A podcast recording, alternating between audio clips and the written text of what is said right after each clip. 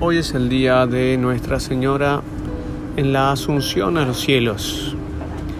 La gran gloria que le ha dado a la naturaleza humana, especialmente en aquella que ha sido la Madre de Dios, de ahora ser en cuerpo y alma, estar presente delante de nuestro Dios como un trono y como una ofrenda singular.